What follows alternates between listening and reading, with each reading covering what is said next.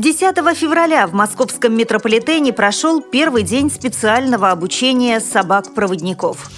Более 50 уроков паралимпийского спорта для московских школьников провела региональная общественная организация инвалидов «Перспектива». 69 учреждений социальной сферы адаптируют для инвалидов в Воронежской области. В библиотеке для слепых Курска начал работу библиокинозал.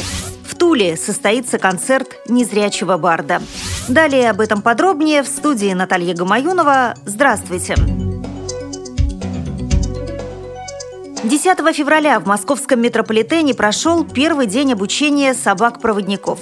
Занятия будут проводиться в течение 11 месяцев в рамках совместного экспериментального проекта Всероссийского общества слепых, негосударственного образовательного учреждения Российская школа подготовки собак-проводников ВОЗ и ГУП «Московский метрополитен». Столичная подземка предоставила возможность проведения обучения на станциях Новокосино и авиамоторная. Инструктор Инструкторами с собаками-проводниками отрабатывались навыки безопасного перемещения на территории метрополитена.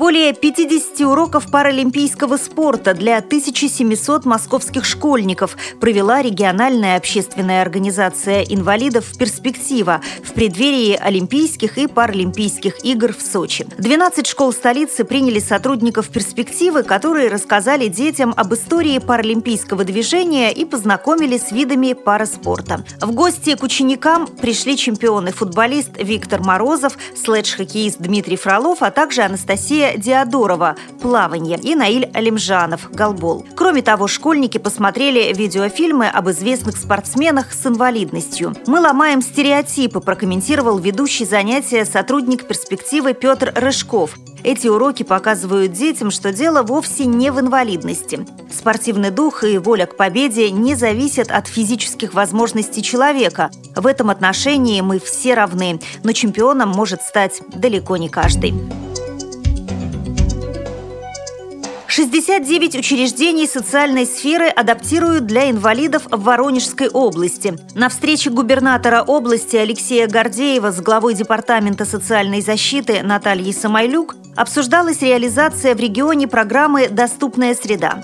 Самойлюк обратила внимание, что в Воронежской области на сегодняшний день реализация программы «Доступная среда» проходит достаточно успешно. Для обеспечения доступности адаптируются помещения органов соцзащиты, медицинские и физкультурно-оздоровительные учреждения. Кроме того, на выделенные средства устанавливаются звуковые светофоры для слабовидящих и приобретаются автобусы, в которые можно въехать инвалидной коляске. Согласно планам департамента, в текущем году на средства, которые будут выделены из федерального и областного бюджетов, должны быть адаптированы для удобства людей с ограниченными возможностями здоровья 69 учреждений социальной сферы.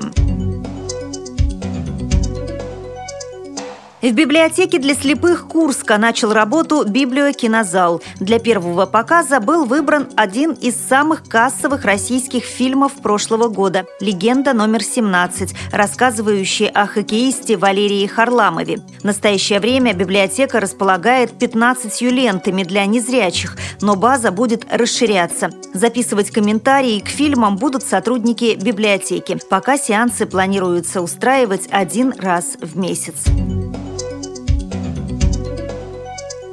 15 февраля в Туле в молодежном центре «Родина» состоится сольный концерт курского барда Эдуарда Нехаева, лауреата фестиваля «Соловьиная трель», обладателя гран-при фестиваля авторской песни «Студенческие струны». Эдуард Нехаев является инвалидом по зрению. В Тулу его пригласили ребята из проекта «Могу», девиз которого «Не спрашивай себя, получится или нет». При подготовке выпуска использованы материалы информационных агентств и интернет-сайтов. Мы будем рады рассказать о новостях вашего региона. Пишите нам по адресу новости собака ру. Всего доброго и до встречи!